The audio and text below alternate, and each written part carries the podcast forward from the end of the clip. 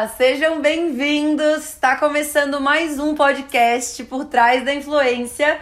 Eu sou a Maria Petri. Eu sou o Jonathan Teixeira. E hoje a gente vai conversar sobre collabs, coleções, linhas, né? Você e o seu influenciador assinarem uma coleção, assinarem uma collab com uma marca. O que, que é uma collab? Como ter uma collab? Como fazer esse contrato? Como cobrar? Como cobrar, exatamente. É, é, comissão? É fixo? O que, que deve ter nesse contrato? Como que ele funciona? E é para isso que eu uh, convidei o Jonathan aqui novamente, claro, né? Sempre, sempre nós. É, pra gente conversar um pouquinho sobre isso. Eu abri um box de perguntas no, no Instagram. Todas as dúvidas que a gente trouxe são de vocês. Então teve uma aluna que falou: Ai Maria, eu tô desesperada, vou fazer uma collab, tenho a oportunidade de uma collab, mas eu não sei o que fazer. Daí, por conta dela, eu abri esse box de pergunta e a galera teve bastante dúvida. E eram dúvidas até uh, bem profundas, assim. Então decidi trazer pro podcast pra gente conseguir né, falar um pouco mais sobre isso e realmente ter mais tempo para explicar para vocês, beleza? Desde o comecinho até o final, beleza? O Jonathan vai trazer essas dúvidas aí de vocês e a gente vai papeando. Então eu separei aqui as, as perguntas mais recorrentes aqui, tiveram as mais interessantes que vale a pena a gente conversar e vou te perguntando, tu vai respondendo. Perfeito. Tá? Eu acho que o, o primeiro que vale a gente conversar é o que é uma collab, né? Explicar o que é uma collab, o que é uma colaboração, enfim. Tipo, começar do começo explicando o que é uma collab. A gente chama muito. Collab são colaborações, exatamente. Então a colaboração entre duas partes. Então tem as collabs entre influenciadores digitais, criadores de conteúdo. Então eu gravo pro canal do Jonathan, o Jonathan grava pro meu canal, a gente fez uma collab. Então muita gente chama, né, essas colaborações de collabs. Só que hoje a gente tá falando de uma colaboração entre duas partes, só que um influenciador e uma marca, uma empresa. Então é quando uh, o influenciador cede o nome dele, uh, cede o know-how dele também, a expertise dele uh, perante o público que ele tem, os seguidores que ele tem, para desenvolver uma coleção, uma linha uh, de peças, de serviços uh, assinado pelo influenciador. Então, nada mais é do que, vamos supor, a Zara tem uma coleção de verão, né? Roupas, peças de verão. Agora ela vai ter uma coleção assinada pelo Jonathan, que seria uma coleção que tem a identidade do Jonathan, que tem a personalidade, personalidade do Jonathan, que o público do Jonathan, né, que caso o Jonathan fosse influenciador, é, vai gostar. Então é isso. E não é só, né? A gente não, não trata-se só de colaborações com a indústria da moda, que a gente vê muito, né? Uhum. Coleção de roupa, coleção de beachwear, coleção de casacos, camisetas, enfim. Não, são coleções até de serviços. Então, por exemplo, às vezes uh, o influenciador assina uma linha num spa. Então, quando ele chega lá e fala, ah, eu quero uh, fazer o pacote Mariana Sade. Que daí tem tal uhum. massagem, tal tipo de manicure, uh, alguma coisa de pele, né? De tratamento de pele. Então, a Mariana Saad, isso é um exemplo, né? Cedeu o nome dela para aquele spa para um pacote de serviços uhum. do spa. Então tem várias alternativas e é uma forma bem legal de a gente trabalhar. Essas ações que os influenciadores criam com Paris 6, de criar uhum. o prato com o seu nome. Isso é uma collab também? Considera uma collab uhum. ou não? Considero uma collab. Poderia ser chamado de collab, porque o influenciador está cedendo o nome dele, isso, dele, né? é, e a imagem dele para um determinado prato que ele desenvolve. É, questões contratuais, daí realmente é caso a caso, né? Uhum. A questão do 6 é individual da parte dele. Porque realmente eles uh, virou quase como algum algo até uh, de status, né? Então tu ter um prato no Paris 6 às vezes agrega mais uhum, pro, pro artista, uhum. influenciador do que uhum, pro próprio Paris 6. Então é uma troca, né? Mas é uma colaboração, porque Paris 6, que tem um nome muito forte em São Paulo, cede um espaço no cardápio para aquele artista e o artista cede o nome para aquele cardápio. Então é sim uma colaboração, é uma collab. A, Legal. A, a Manu Gavassi teve agora há pouco tempo também, não teve? Com uma linha. Eu não, não me engano se era, não sei se era Natura não, ou. é Boticário. Boticário, uhum. isso. Ela criou uma collab também com uma linha Intense, né? De maquiagem. Isso. Aquilo era uma collab, não? É uma collab. O que foi? Não, exatamente isso. Então, por exemplo, é, isso é um, produtos são muito comuns, né? Uhum. Então, linha de maquiagem da. É, por exemplo, existe diferenças, né? Mas, por, mas a, Mari, a Manu Gavassi. Manu Gavassi, ela tem uma linha, ela fez uma collab com o Boticário Intense, que é uma das, das linhas do Boticário, num estilo de maquiagem que eles têm, né? Uma categoria das maquiagens que eles têm.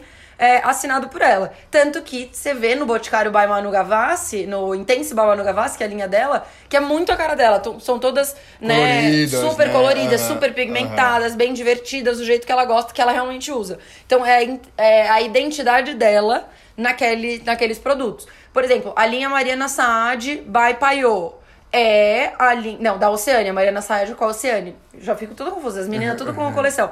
É também uma collab. É uma colaboração entre as duas. Hoje, acredito que eles sejam uma marca independente do grupo, né? Linha Mariana Saad, eu acho que hoje é uma empresa mesmo, mas começou em uma collab. Inclusive, a gente fala. Boca Rosa num- também, não? Boca Rosa, a mesma coisa. Aham. Vários, vários, ah, várias pessoas começaram assim. Tu começa com uma collab, ó, eu vou assinar essa- esses batons. Eu vou assinar esses blushes. Depois começa a vender bem, você vai evoluindo e tal. Inclusive, a gente fala sobre isso, sobre, né, influenciadores sócios de marcas influenciadores ah, em cargos de liderança ah, em algumas marcas grandes, né, não só influenciadores como celebridades também, é, num dos nossos podcasts. Se eu não me engano, ah, o nome do podcast é Manu Gavassi, Head de conteúdo da Tanqueray. Dei uma olhadinha, acho que é o podcast 2 ou 3, faz bastante tempo. Se vocês quiserem saber mais dessa da evolução, né? Que é realmente o, ah, o passo adiante de uma collab. Normalmente começa com uma collab. Eu não sei exatamente como foi o contrato da Anitta com a Skull Beats. Eu acho que ela já começou um pouco maior, né? Por ser Anitta. Mas poderia muito bem ter sido uma collab pra, só pro lançamento da 150 BPM. Sabe? Isso é uma collab também. Então tem várias formas que você consegue realmente pirar aí em possibilidades de collabs. né? Inclusive ontem ela, a- própria Anitta ela lançou uma collab com uma. Não sei se ser collab também, mas vamos ver. Com uma, ma- um produto, um shampoo para cabelos, Sim, que é aham. vegano, então que ela assina.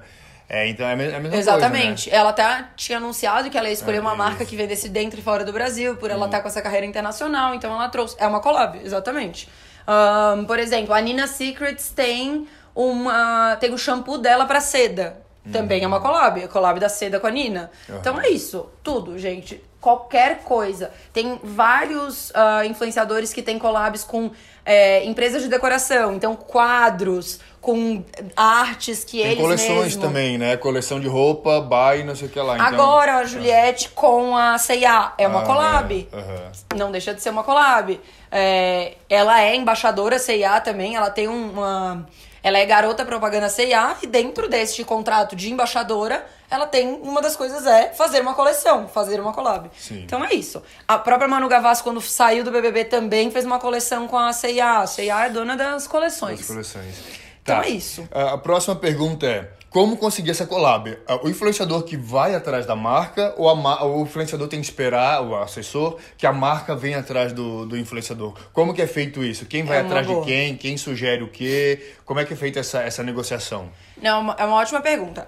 O que acontece? Primeira coisa que todo mundo que quer, né, todos os assessores que querem fechar collabs, eles precisam saber que eles têm que já ter uma relação com aquela marca. Isso é muito importante eles saberem.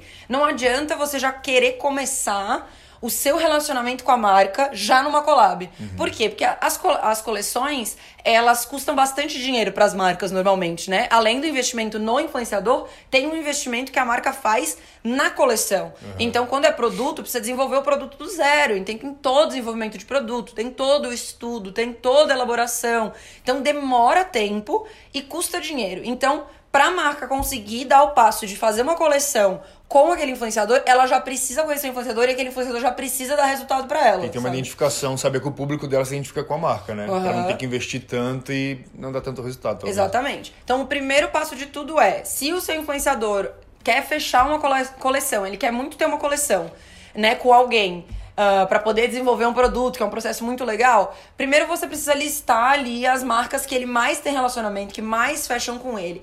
Eu diria que o ideal seria, por exemplo, é, trazer uma marca que de fato fecha praticamente todos os meses com aquele influenciador há um ano. Então, por exemplo, no nosso caso, a Gabi Prado, por exemplo, tem Ousadia Drink. Pink Moon, que é o mesmo grupo. Cara, eles amam a Gabi. Ela não trabalha mais com eles nesse momento agora, mas eles am- amam ela. Cara, facilmente daria pra gente propor uma. Vamos fazer um- uma bebida, uma ousadia drink, assinada pela Gabi, do sabor que ela escolher e vamos lançar. Aham. Isso é uma collab. Então, por que, que a gente vai escolher eles? Porque eles em específico são as mar... é a marca que a Gabi tem um relacionamento Que que, que mais dá liberdade pra gente, que mais tem é, que mais pede oportunidade de trabalhar com a Gabi, que quer estar em todos os projetos da Gabi. Então, enfim, eu listaria essas marcas que estão sempre é, com o seu influenciador e pensaria como você poderia trabalhar isso. E já viria com uma proposta, sabe? Tá. Então, tipo, ó, vamos supor, quero fazer uma bebida com ousadia drink. Nossa, a Gabi gosta muito de bebida de morango com limão. Não tem nenhuma, vamos fazer morango com limão, vamos fazer uma identidade uhum. assim, tem essa, essa ideia, vamos fazer, vamos lançar, tal e tal coisa. Beleza, apresenta mas para alguém que você já tem uma liberdade, você já saiba que é, o seu influenciador é, dá resultado. Por exemplo, daria para oferecer para Prudence, dá para oferecer para tudo, sabe? Então vamos fazer camisinhas femininas com sei lá qual coisa. Uh, tipo, uh, uh, sabe? Muito foda, vai ser muito legal. Então é, é isso, é você só entender que você precisa ter esse relacionamento. E sim, as marcas podem vir atrás, né? Não. Isso acontece bastante. Mas se o influenciador e o assessor querem fechar collab, querem ter essa experiência. Eles vão ter que correr atrás e propor projeto mesmo. E daí vocês assistam um podcast de projetos comerciais que a gente tem aqui voltem um pouquinho, porque lá a gente fala tudo sobre projetos comerciais. E collabs não deixam de ser projetos comerciais. Sim. Criem isso, botem no papel e apresentem. Acho tá. que daí é perfeito. E existe um tempo de contrato quando fecha uma collab, né? Depois de já ter acertado, já ter fechado tudo certinho, existe um tempo mínimo ou tempo máximo de contrato? Como é que funciona isso? Eu indico, e daí isso é uma questão de experiência mesmo, no mínimo três meses. Porque três meses é quase como se fosse um período de. Teste e como se fosse um período de temporada mesmo, de, de por exemplo, ah, o outono. Vende-se a coleção de outono por três meses. Uhum. Então, é um período de coleções mesmo. Então, mais do três meses, eu acho o tempo ótimo. Depois de três meses, provavelmente vai ter que fazer um outro lançamento. Então, vamos supor, fiquei três meses com o um contrato e lancei três moletons. No, não, vamos supor, fechei o contrato. Fiquei três meses vendendo três moletons. Só que lá no começo, na primeira semana, eu já fiz seis moletons. Uhum. Então eu vou ficar três meses vendendo três moletons. E depois, nos outros três meses de contrato, eu já tenho tudo planejado para vender outros três moletons. Porque senão também morre. Não adianta, né? Principalmente quando a gente tá falando de roupa, é, e que a maioria das oportunidades são de roupa mesmo, é, a gente precisa tomar muito cuidado. Então, no máximo três meses, mas também menos do que três meses não vai conseguir fomentar muita coisa, instigar muita né, audiência, porque a gente precisa, quando lança uma collab, ter toda uma estratégia de lançamento, criar, né, junto com a marca, como que vai ser feito, comunicar e tudo mais. Em menos de três meses, isso não comunica muita coisa, uhum, né? Uhum. Então, às vezes, pode ter um mês de teaser e de, né, instigar o público e dois meses vendendo? Pode ser. Mas, no mínimo, três meses. Mais do que três meses, mais produtos. Produtos diferentes, né? Então, ah, eu fiz num primeiro mês, nos primeiros dois meses eu fiz dois biquínis, duas saídas de banho. Nos outros dois meses eu vou fazer mais outros três saídas de banho e dois maiôs. Uhum. Muda, sabe? Traz novidade, porque se, se não acaba caindo na mesmice. E a gente. A moda tem um senso de urgência bem grande, né? Ou eu compro agora ou eu compro agora. Senão eu não vou querer comprar mais, sabe? Se eu souber que vai ter para sempre né? E isso, a, a, as coleções costumam bombar muito, isso é uma dica muito boa para quando vocês forem vender. É quando a gente faz coleções, é, tem esse senso de finito, vai acabar. Então é uma coleção. Então não quer dizer que tu vai estar tá para sempre uhum. criando, né? Uh, criando material, criando produto para aquela marca. Aquele influenciador não vai estar tá para sempre. Então, tu te, uh, tem um senso de urgência. Então, uhum. vende muito rápido. E tem que ter esse senso de urgência para vender, sabe? Uhum. É uma estratégia. Então, cuidado com esse tempo. Mas assim, eu, eu uh, indico que vocês façam três meses. Vejam como é que foi. Depois faz mais três meses e vocês podem ir renovando e se reinventando ao longo do tempo. Acho que vale tá. super a pena. E tu acha que existe um número mínimo de postagens que o influenciador tem que fazer? Como é que funciona essa, esse combinado, assim? Existe, tipo, ah, tem que fazer tantos posts no feed nesse período, tantos stories. Enfim, como é, como é que funciona esse combinado? Tá. Existe uma regra? Boa. Não, Não, existe uma regra. É. Acho que é importante vocês saberem que tudo isso, que o contrato é algo muito importante na collab. Uhum. O, o... Acho que em tudo, na verdade. Sempre né? é. Mas é. a collab tem um porém que é o percentual nas vendas. A gente vai chegar nesse momento. Quando você ganha percentual em cima de venda, precisa estar em contrato e você precisa ter acesso a essas vendas de alguma forma. Então tomem cuidado com isso. Por isso que vamos falar do contrato. Né? Eu falei a importância do contrato só para eu retomar isso. Mas no contrato vai ter a quantidade de posts, tem que ter.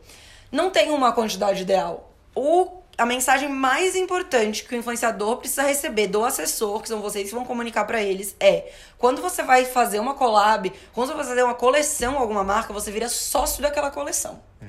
Eu acho que essa é a principal mensagem. A partir do momento que o influenciador assinou e ele tem uma linha, ele é sócio daquela marca, porque ele ganha em cima daquelas vendas. Uhum. Ele é sócio daquela coleção. Ele é responsável pelo resultado, né? Ele é responsável pelo resultado. Uhum. E, e, ele tem que ter noção de que a empresa está colocando uma energia em ele dar resultado muito grande. Uma responsabilidade nele, total. É uma responsabilidade. É. Não tem que ser e não é só do influenciador, mas ele tem que ter a, a, ele tem que ter a informação de que ele é sim responsável pelo resultado e de que ele é sim sócio. Então, assim, uh, quantidade de post vai de acordo com o que você acordar com o cliente, não tem problema, fica tranquilo com isso, mas o influenciador tem que entrar na cabeça dele de que ele vai ter que postar. Uhum. E ele vai ter que postar muito, sabe? Não é, ah, eu vou fazer um storyzinho por semana. Não, cara. Tem que usar a coleção sempre.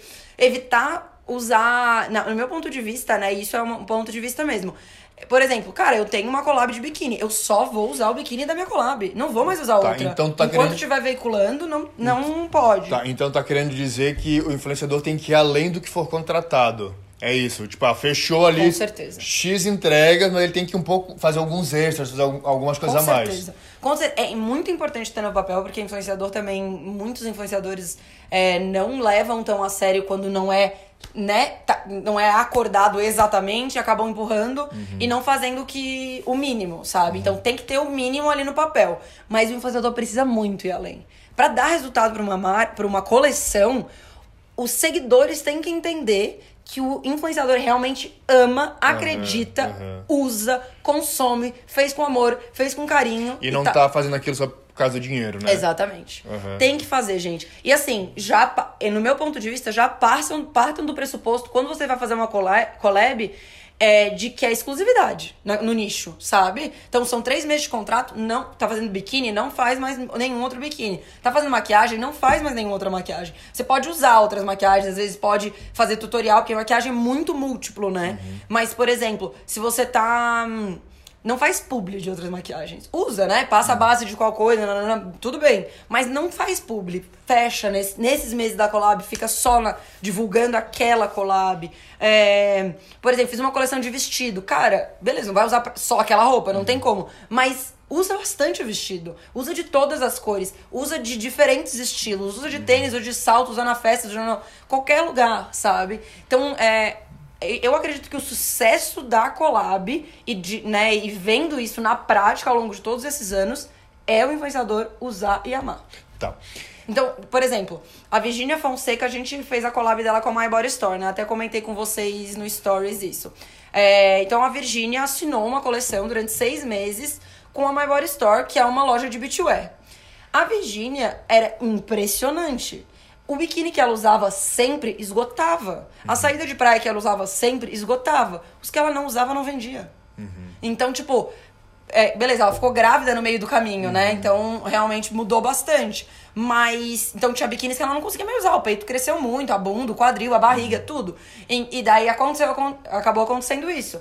Mas, então não tem problema, óbvio, né? Não vai usar uma, um biquíni que não se sente uhum. confortável até porque tá grávida. Mas a gente passou a só fazer biquínis que ela ia usar. E, uhum. Por quê? Biquínis que ficam bom em mulheres grávidas. Uhum. Porque senão não ia. Que ela ia se sentir bem. Porque senão ela não ia usar e não ia vender. Que ela. Todos os biquínis foram milimetricamente escolhidos e desenhados, experimentados e alterados por ela. Então precisa muito ter o DNA do influenciador. Isso já é uma baita dica, assim. É isso que eu ia perguntar também. É, o influenciador pode participar do processo criativo da, da marca? Ele deve participar? Não, só a marca que deve. Como é, como é que funciona esse processo ele criativo? Tem que participar. Ele deve participar. Que é isso que eu falei. Se ele não amar, se ele não usar, não vai vender. Para ele amar, para ele usar, ele tem que participar. Porque ele tem que dar opinião, ele tem que alterar, ele tem que e, e, ele tem que ser chatinho, viu? Tipo, uhum. é, é, é. Eu é acho o nome ele... dele que tá em jogo, na verdade, né? Então eu tem que ser do jeito que ele. Eu, assim, com a My Body da Virginia foi a última, por isso que a gente tá trazendo esse, mas é, foi assim, a Virginia falava, esse aqui eu não gosto, não vamos lançar. Imediatamente, entendeu? Uhum. Ah, esse aqui, essa alcinha tá muito fina, tá me machucando. Imediatamente aumentar a alça. Uhum. Tudo, cada mínimo detalhe foi visto por ela e foi um sucesso, sabe? Então, é, tem que adaptar tem que participar do processo. De preferência, é, até dá, dá pra fazer muito à distância. Então, por exemplo, a Virgínia uh, mora em Goiânia. Uhum. My Body Store é de Recife. A gente em São Paulo. Todo mundo à distância. Mas a gente se encontrava por vídeo. Uhum. A gente sempre marcava reunião. A gente fazia um monte de moodboard. Então, a Virgínia... Mandava as peças pra ela, pra ela tocar, pra ela ver o tecido, Exatamente. pra ela ver a qualidade, né? É, dá, dá, mais trabalho fazer é. a distância porque tem o tempo do correio, Sim. sabe? Isso realmente dá mais trabalho. Senão seria só o motoboy pra mandar. Mas, beleza, marca reunião por vídeo, faz moodboard, a Virginia pesquisa todas as referências, manda print para todo mundo no grupo, fala o que ela gosta, o que ela não gosta, junta aquela peça com aquela outra. Daí pronto, a gente desenvolve a coleção, vem todos os, uh, os modelos desenhados, com as cores, com os tecidos, com os caimentos, viu tudo no papel, aprovou tudo, mandou fabricar, fez a peça piloto, mandou a peça piloto pra Goiânia, a Virginia hum. aprovou, daí não gostou, gostou e tal. É, a Maibora e a Virgínia. Daí a gente entra em outro assunto. É, a Maibora e a Virgínia tem muito a ver. Que isso é muito importante. Então, ah, eu quero muito fechar uma collab. Beleza, mas tem que, tem que ter a ver. Por isso que eu dei a dica no começo, né? Uhum. Tem que ter uma marca que você já tem um relacionamento. Isso, até para ter abertura, Sim. mas também para dar resultado. Porque você não vai ter resultado, sabe? É, e, e, no caso da MyBora, a MyBora já fechava contrato com a, com a, com a Virginia pelo menos em seis meses, eu Sim. acho, se não me engano. E já viu meses, que ela dava né? resultado, né? Então por isso que decidiu investir e fazer algo maior com ela. Exatamente. Então, não era a primeira vez. E foi, a, My, foi a MyBody que pro, quis fazer Propôs. a collab com a Virginia. Então as marcas realmente correm atrás, uhum. né? A MyBody que quis isso. Então, é bem legal. E a, o que eu ia te falar é que a MyBody e a Virginia tem muito a ver, o estilo. A Virginia ama os, os, os roupas, biquínis, é. né? E ela usava mesmo. Ela não, realmente não, gostava não, muito. Não, não só os biquínis, as peças de roupa que ele se previa. Ela realmente usava, mesmo quando não era publi, a gente, a gente vê que ela usava no dia a dia dela mesmo, né? Então ela usava Sempre. mesmo as peças. Então realmente ela gostava, tinha tudo a ver. O público, ela já dava bastante resultado pra MyBody, sem ser a coleção dela. Então, qual a coleção hum. dela ainda tinha mais identificação. Então, realmente, é, isso faz toda a diferença. Uhum. A participação do influenciador e a marca ter a ver com o influenciador. Porque existe um, um ponto importante. A, a, quando a marca tem a ver com o influenciador, a marca não precisa mudar muito uhum. e o influenciador não precisa mudar muito. Sim. Então, quando. É um casamento ideal, né? Exato, porque também não adianta, porque assim, a Virginia não vai vender sozinha. Uhum. Sabe? Ela é a maior influenciadora do Brasil, quinto maior engajamento do Brasil, ela é fera e tal. Mas não adianta, não tem como, ela não é vendedora. Ela precisa de uma empresa por trás que vá guiar, né, e, e, sustentar. Então, por exemplo, se a Virgínia, vamos, ah, a Virgínia é muito boa, ela é a maior do Brasil, ela vende muito, vamos botar. Vamos botar a Virgínia num, numa loja de roupa, de biquíni, que tem uns biquínis uh, um pouco mais adultos, não tão uhum. jovens, uhum. não tão neon, não tão cavado uhum. e tal. Um, uns biquínis maiores, tons mais sóbrios e tal. Quem compra dessa marca quer biquíni maior, quer tom mais sóbrio, uns biquínis mais mulher adulta e tudo mais é isso que esse público da marca compra. Agora vai trazer a Virgínia para vender para esse público, porque o público da marca também compra collab. Uhum. Então não dá. Porque daí tu vai trazer um monte de biquíni neon, cavado, colorido, nananã, pra um público de mulheres com mais de 40 anos, com mulheres com, né, que querem biquínis mais conservadores. Não faz que sentido. Que não é o público que segue a Virgínia, né? Que foi a Virgínia é. é um público mais mais jovem, mais jovem, né? mais adolescente, é. Exatamente. O que, que é o biquíni descoladão, uhum. moderno uhum. e tal? Uhum. Mas são públicos diferentes. Então, a, a My Body também tem um público. É jovem, é descolado, é moderno. Então, casou. Mas não adianta também, né? Só porque a pessoa é muito bombada, vender para um público que não tem nada a ver, né? Sim. Vai ser muito difícil. Com certeza, se tivesse sido o caso, a Virginia ter tido muito mais dificuldade de, de vender para o público, né? De vender volume em produto, né? Ainda voltando um pouquinho sobre ele, sobre as entregas, sobre o influenciador uhum. fazer entregas extras ou não. E ao contrário, quando, como o influenciador se resguardar para que a marca não seja abusiva. Não queira, tipo, tirar coisa, se aproveitar do influenciador uhum. para fazer entregas muito a mais do que foi contratado. Sabe? Quais cuidados tem que ter? Então, eu acho que assim, numa. Quando a gente tá falando de uma coleção, é, eu acho que é mais difícil entrar no ponto de, tipo, ah, a marca tá sendo um pouco exagerada, sabe? Uhum. uhum. Por quê? Porque entende-se que o influenciador e a marca criaram a estratégia juntos, entendeu? Então, por exemplo, se eles não criaram a estratégia de lançamento juntos, só criaram as peças, que também não tem problema, foi apresentado pro influenciador, sabe? Normalmente a gente faz uma reunião, então chega pro influenciador e fala assim, ó, a nossa estratégia é fazer uma live, fazer tantos posts, nesse dia fazer isso, nananã e tal. Uhum. Gostou da ideia? Não gostou? Quer mudar alguma coisa? Quer dar alguma outra ideia? Não, topei. Ou não, não acho que deve. Na reunião mesmo, o assessor já vai dizer, entendeu? Não, ó, a, a, gente não contratou tudo isso de publicação. Quem sabe a gente faz a live que não tá contratada, mas não faz sete posts, faz hum. três posts. E daí tu vai conversando, sabe? Tá. É, mas eu acho que é, essa é a dica. Hum, tá abusivo. Tá pedindo muito, muito, muito. Equilibra. Fala assim, ó, a gente. Por isso que é importante de contrato. Ó, a gente tem isso aqui de contrato. Então eu não consigo entregar X, é, sei lá, cinco vezes isso. Eu entrego duas vezes isso. Então vai no meio do caminho para não, né, ficar muito assim. É, eu só acho que, de fato, precisa ter uma, uma storytelling, né? Toda uma amarração para uhum. lançar. Não adianta lançar só do nada, sabe? Uhum. Realmente precisa ter uma, uma sequência, algumas sequências de stories, avisar, contar, né, explicar e, e ao longo do tempo envolvendo o público naquilo até chegar no lançamento.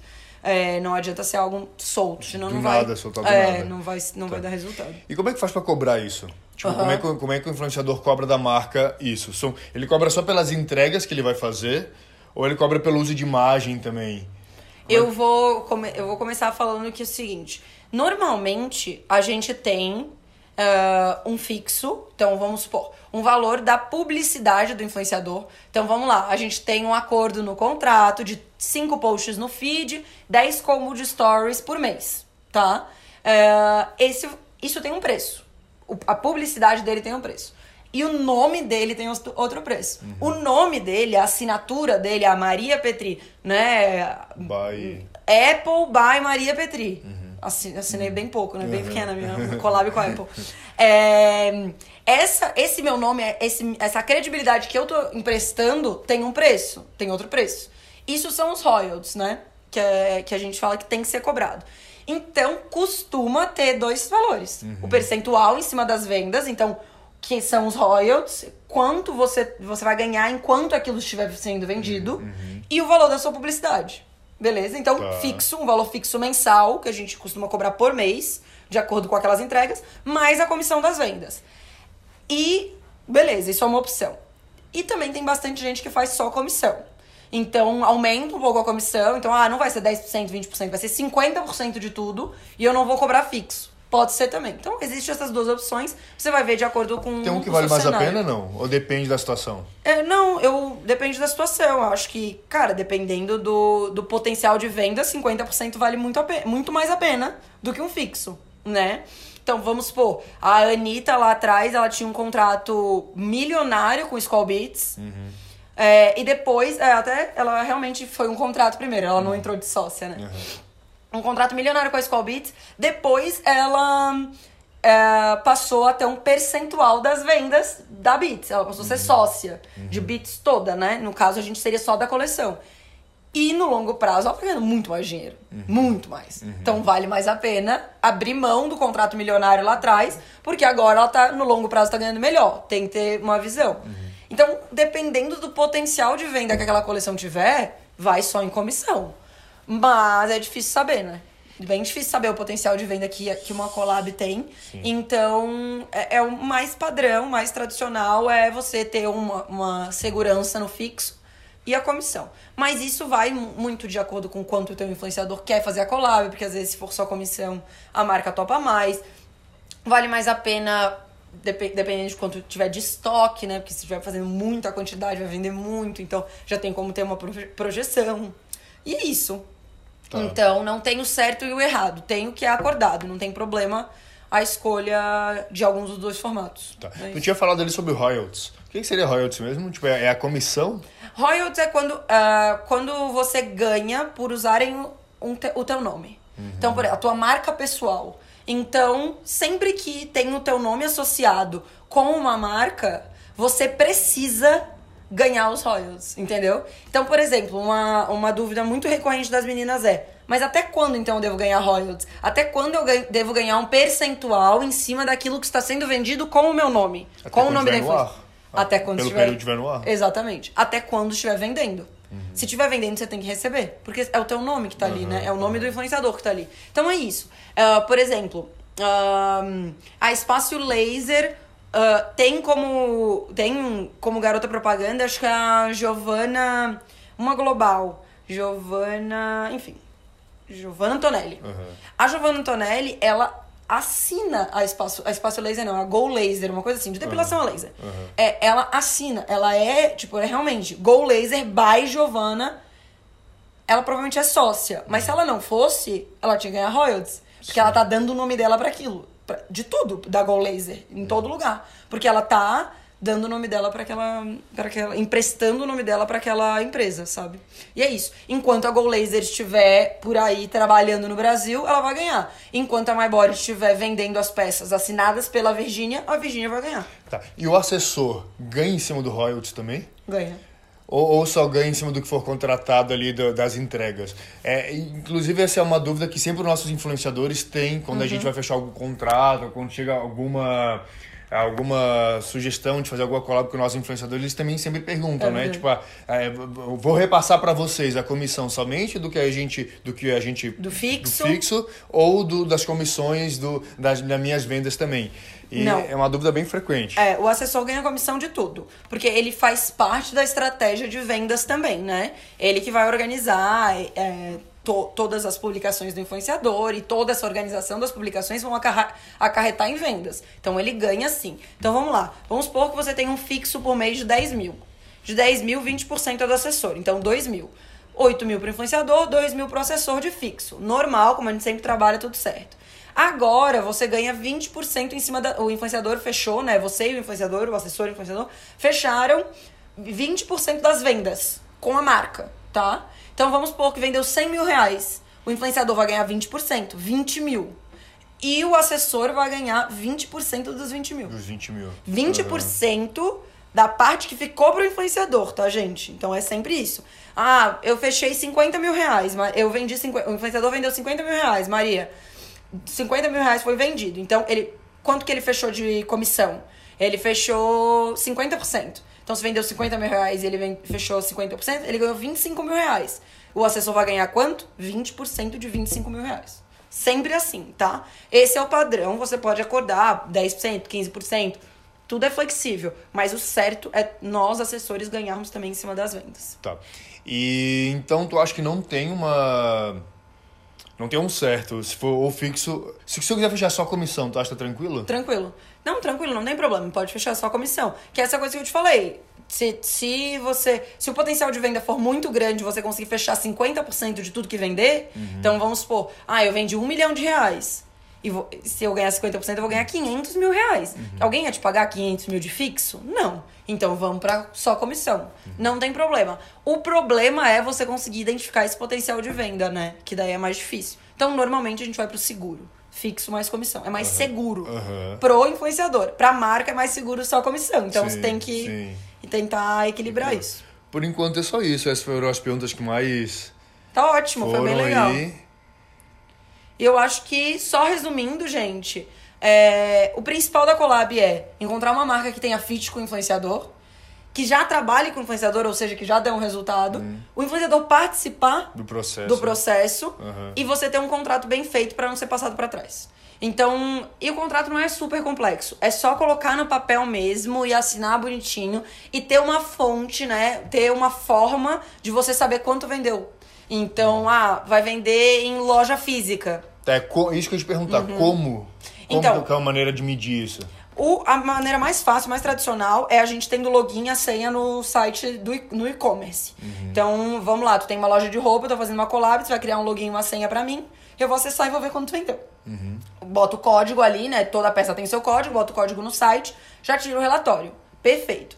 Maria, mas vai vender em loja física. Daí fica bem mais difícil, vai ter que ter realmente confiança com essa pessoa. Ela vai te mandar um, uma- um relatório de fechamento, é, e isso, infelizmente, tipo, se ela não tiver um sistema interno, que é difícil, a marca que tem realmente um sistema, é, vai ser planilha. E daí tu vai ter que confiar. É por isso que eu digo, tem que ser bem acordado, sabe? Tem que ser com uma marca que você já conhece, que você confia e tudo mais.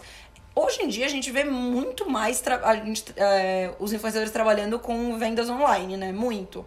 Então fica simples de controlar. Sempre exige, sempre peçam esse login, tá? E não, não tem como a marca negar isso, sabe? Bem difícil. Só se realmente ela estiver querendo passar a perna. Daí, infelizmente, já diz não pra collab, né? Aham. Mas é isso, gente. Adorei. Fechou. Achei que foi um papo super legal. E qualquer dúvida que vocês tiverem sobre collab, me avisem, me mandem no direct, deixa aqui no comentário, nos comentários do YouTube ou do Spotify. É, e a gente vai uh, conversando, tá bom? Podemos trazer mais cases de collabs, podemos uh, trazer alguém para conversar aqui. Inclusive, a gente não foi uma collab, mas a Pamela, que é assessora do Lucas Lucas, fez com a gente uma empresa mesmo de maquiagem do Lucas, né? Ele abriu a marca própria dele, então é a evolução da collab porque foi uma sociedade entre ele e uma outra empresa de desenvolvimento de marca, então é quase uma collab, dá pra gente papear sobre isso também. E a gente vai se falando. Valeu? Fechou. Tchau, tchau. Tchau, tchau.